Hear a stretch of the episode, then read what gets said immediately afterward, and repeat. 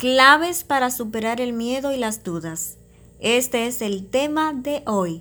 Soy Yajaira Antonio y busco agregar valor a tu vida. Tanto el miedo como las dudas siempre van de la mano. Es como si fueran amigas que se agarran una de la otra para sostenerse. Por eso es que surgen las dudas cuando tienes miedo a algo. Y justo todas esas dudas, muchas de ellas imaginarias, porque en verdad uno no puede anticiparse a los resultados de nada a menos que los experimentes y puedas constatarlo claramente. Ahora bien, no nos haremos los ciegos ante la realidad misma, como por ejemplo, ahora debo meter la mano al fuego para saber que el fuego realmente quema. A eso no es que me estoy refiriendo, porque siempre tenemos que usar el sentido común de las cosas.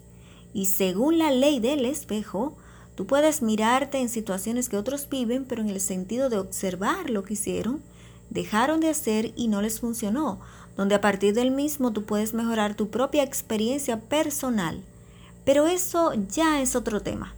Volviendo a las dudas, fuente donde se genera un montón de interrogantes paralizantes que hace que el miedo crezca ferozmente como si fuera el carbón que alimentan las llamas es lo que debemos de evitar.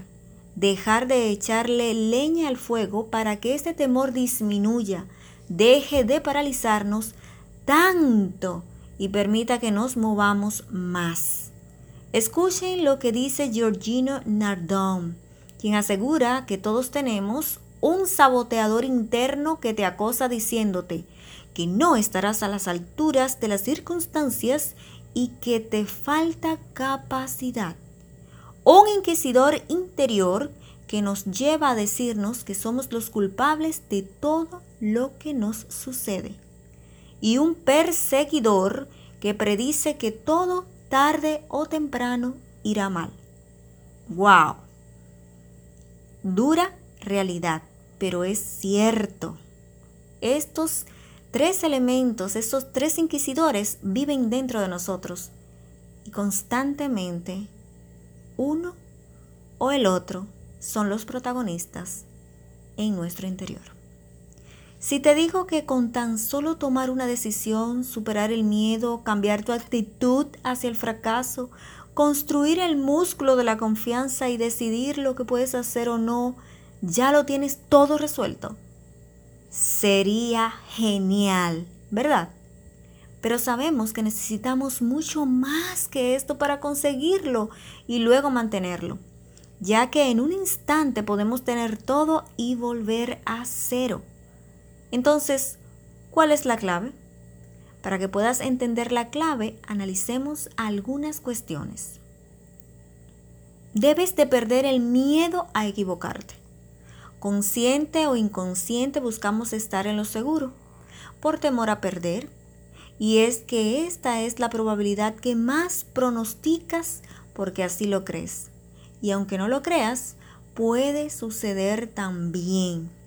Entonces, el miedo a equivocarnos es el principal agente que detiene el motor para arrancar, aunque tires del timón del vehículo. Por eso es que hay cuestiones que solo se pueden resolver o saber pasando a la acción y dándonos cuenta de qué nos ocurre al vivirlas. Solo desde la experiencia podemos saber cómo o qué sentimos y si nos gusta o no lo que estamos viviendo para decidir qué queremos hacer. En todo aprendizaje hay una base de experimentación. Si no, no se da el aprendizaje. Otro punto. Debes tomar conciencia de en qué ámbitos de tu vida tú dudas con más frecuencia y analiza cómo son las preguntas que te haces y las respuestas que das. Lo más habitual es que cuando uno responde a una primera duda, siempre aparecen nuevas dudas y no hay final.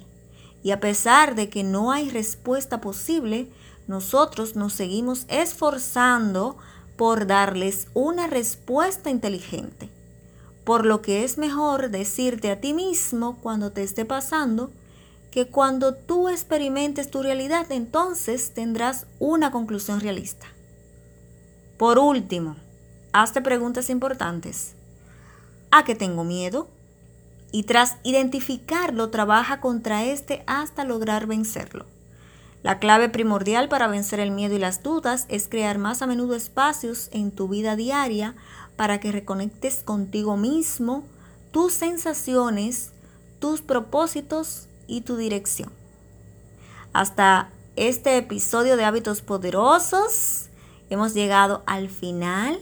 Espero que les haya gustado. Hasta otra próxima entrega. Bye.